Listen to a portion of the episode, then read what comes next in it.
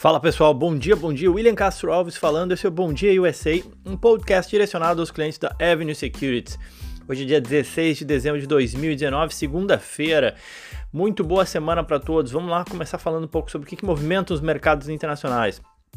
Primeiramente, na semana passada, né, a gente cumpriu aqui, um pouco daquele ditado de mercado, né, que fala do sobe no boato e cai no fato. Na verdade, a bolsa americana ela até chegou, ela chegou a estar tá subindo 0,6 na sexta-feira, mas recuou fechando ali praticamente perto da estabilidade 0.01 o S&P, o Nasdaq 0,2 e o Dow Jones também 0,01. Isso porque, na verdade, assim, China e Estados Unidos anunciaram finalmente um acordo que prevê aí a redução de algumas tarifas norte-americanas sobre os produtos chineses que são importados da China, incluindo a suspensão de, de algumas taxas previstas que eram que estavam previstas para vigorar agora a partir de, de domingo, né, de ontem. Os Estados Unidos eles concordaram em suspender essas tarifas sobre os 160 bilhões de dólares em produtos chineses em troca do aumento de compra de produtos agrícolas dos Estados Unidos e de outros itens pela China, tá?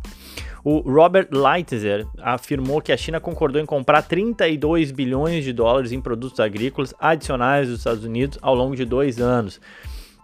Os Estados Unidos queriam e falavam em torno de 50 bilhões de dólares como um alvo, né, uma meta.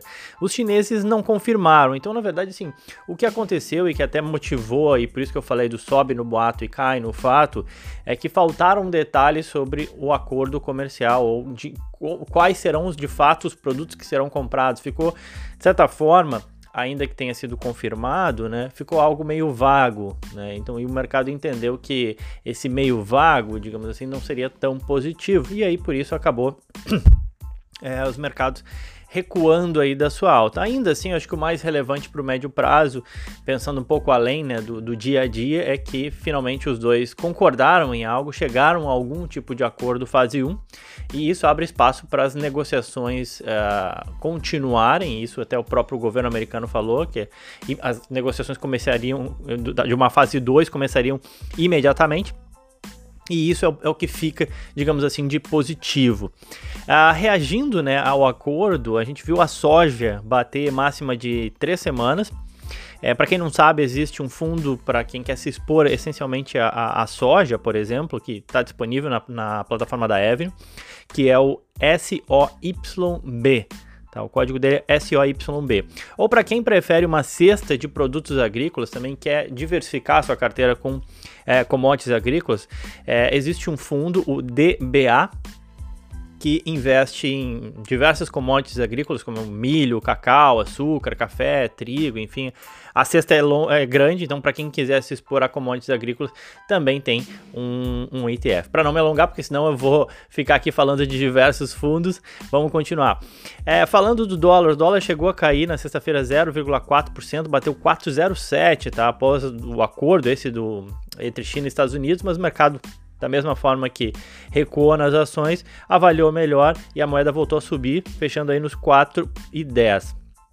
Ainda assim apresentando uma queda de 0,9 na semana, né? A gente teve e a gente teve também um relatório do Citibank estimando que o real não deve baixar muito dos 4 dos 4 para 1 em 2020. Mais uma opinião aí, reforçando a ideia aquela dos 4 que o próprio ministro Paulo Guedes já tinha comentado e outros já tinham comentado. E eu, e eu falei aqui também, é, citando né, essas pessoas que vêm falando cada vez mais que o piso agora do dólar seria nos 4 e não tanto no 3,70, como muita gente falava é, logo ali depois da reforma da Previdência. Bom, é, hoje, né, o que, que a gente pode esperar para hoje? Na Ásia, tons mistos, alta em Xangai, queda em Tóquio e em outras praças. Já na Europa, todas as bolsas em alta de cerca de 0,6 ali na média, exceção feita a bolsa inglesa que saltou, saltando aí 2,4%, né, como reflexo aí da expectativa de uma resolução mais rápida para o Brexit. Agora com a vitória esmagadora do Partido Conservador do Boris Johnson na eleição inglesa. É, se espera que até dia 31 de janeiro a, Inglaterra saia e a gente tenha finalmente aí uma resolução acerca do Brexit.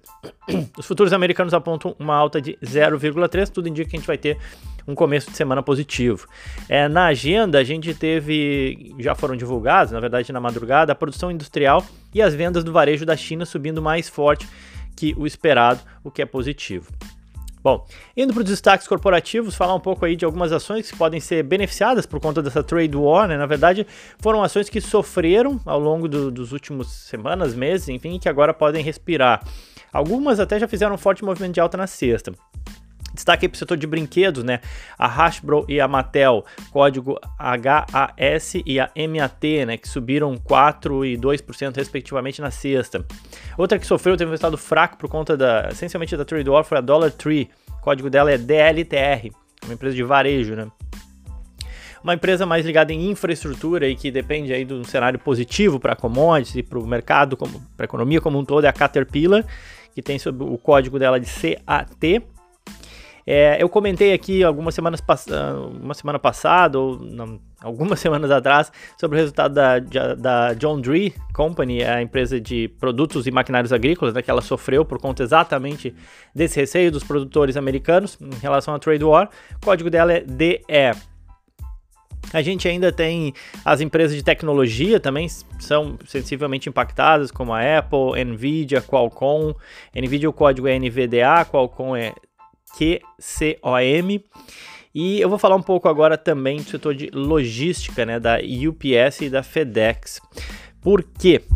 É, os analistas do Morgan Stanley eles estão estimando aí que a Amazon já faz metade das suas entregas e que muito em breve os caras, a Amazon, né, vai passar o volume de entregas da FedEx e da United Parcel Service, a, a UPS que tem o código dela é UPS, né, na bolsa. FedEx o código é FDX. Então, essas duas empresas podem sim ser beneficiadas pela trade war. Por outro lado, elas veem aí um inimigo crescendo, né? Um ano atrás, a Amazon entregava apenas 20% dos seus produtos. Eles vêm, mas eles vêm crescendo bastante, com foco aí em áreas urbanas e subúrbios, que representam quase 90% das entregas da Amazon.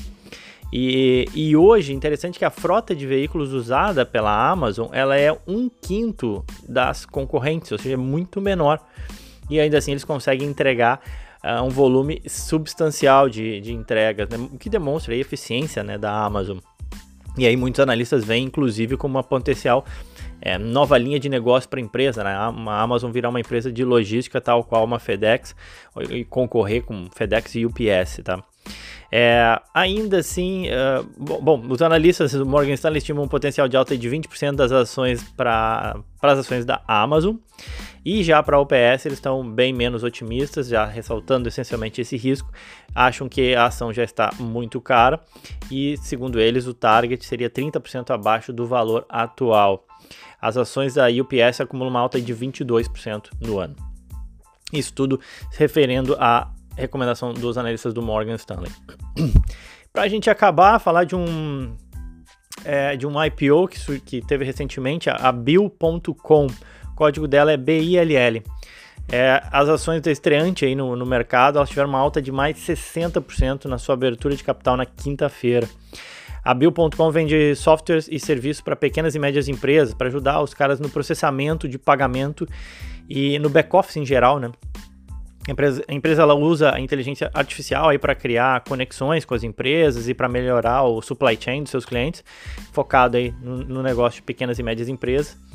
As ações é, vieram ao mercado, saíram né, no IPO, na oferta pública de ações a 22 dólares, fecharam aí a 35 em um valor de mercado de 2 bilhões e meio.